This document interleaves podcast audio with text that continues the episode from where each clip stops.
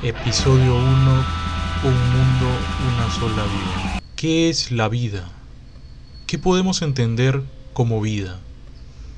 En un mundo donde tenemos polaridades, que solo se rige por lo bueno y lo malo que tú hagas, tenemos que entender qué es eso que empuja nuestras vidas. ¿Eres parte de la solución? ¿Eres parte del problema? Para mí, esto era lo que le faltaba a mi vida, saber de qué lado de la balanza estaba y cuál era ese empuje de vida. Todo estaba definido, programado y asignado. Todo era increíblemente dramático y al mismo tiempo era inmoral. Vivíamos inconscientes sobre lo que entendíamos como formas de vida.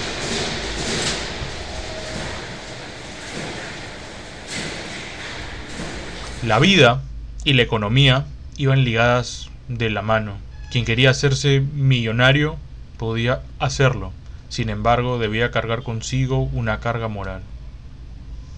Todo este dilema empezó con una gran elección fallida, donde ganó un modelo que nadie confiaba ni conocía. Nadie tenía clara su verdadera intención.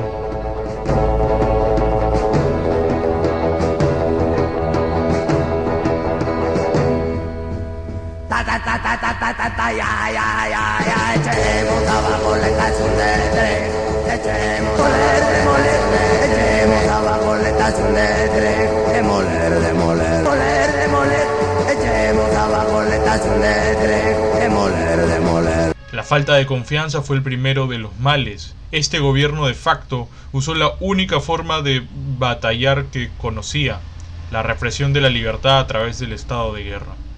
Puso tropas, tanques, convoys y armamentos en las calles, garantizando que nadie pudiera escapar de esta realidad y que todo el que se opusiera al régimen fuera castigado.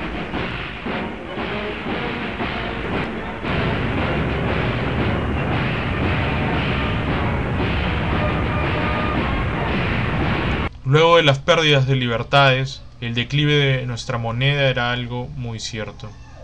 Este declive llevó al fin de nuestra moneda, la salida de las empresas y a la muerte de muchas personas debido a la guerra civil liderada por el Estado.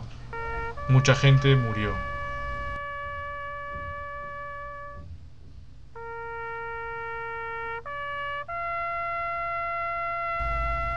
Mucha gente intentó huir usando sus pocos bienes económicos. Muchos sobrevivieron con lo que tenían, simples esperanzas. Muchos se organizaron para batallar y derrocar al régimen. El gobierno nunca lo permitió. Sabían que la mejor forma de ganar era atacar a su propia población de forma sistémica. La forma que usaron para ganarnos en la guerra fue la mutilación económica selectiva. Esta mutilación económica era una ciencia de alto nivel que consistía en deshacerse de los más fuertes. A través de leyes marciales donde nadie podía escapar, nos forzaron a hacer trabajos forzados. Madres, niños eran llevados a grandes prisiones de cubos donde la imaginación y la humildad se convertían en su mayor refugio. Hombres, mujeres que eran aptos para el, el, trabajo eran llevados a las minas, donde el minar carbonita era su única misión en la vida. La desesperación y el trabajo rompían sus almas y sus deseos de lucha. Los más fuertes eran llevados contra su voluntad a afrontar la creación de todo. Eran momificados de una forma tal que sus cuerpos simple y llanamente funcionaban como baterías. Fue muy tarde cuando entendí que la única forma de energía que nos quedaba era la que generaban los cuerpos de los que habían sido momificados. Siempre pensé que la energía venía de otra parte, pero la verdad era que no. Esta energía era tan pura, era tan simple, estaba dada simple y llanamente por la minería.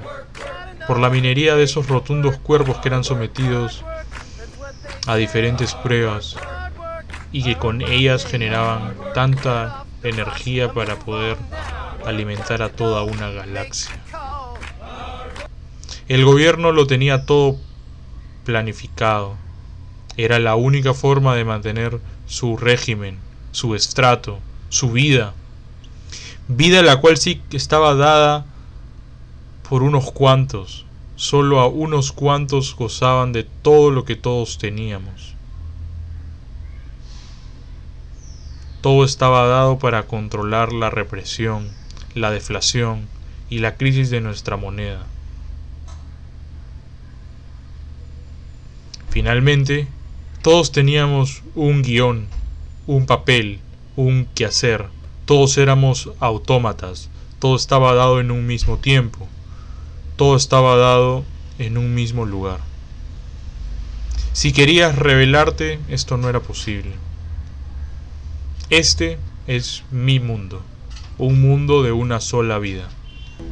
Ahora te pregunto, ¿qué prefieres tú? ¿Vivir o morir?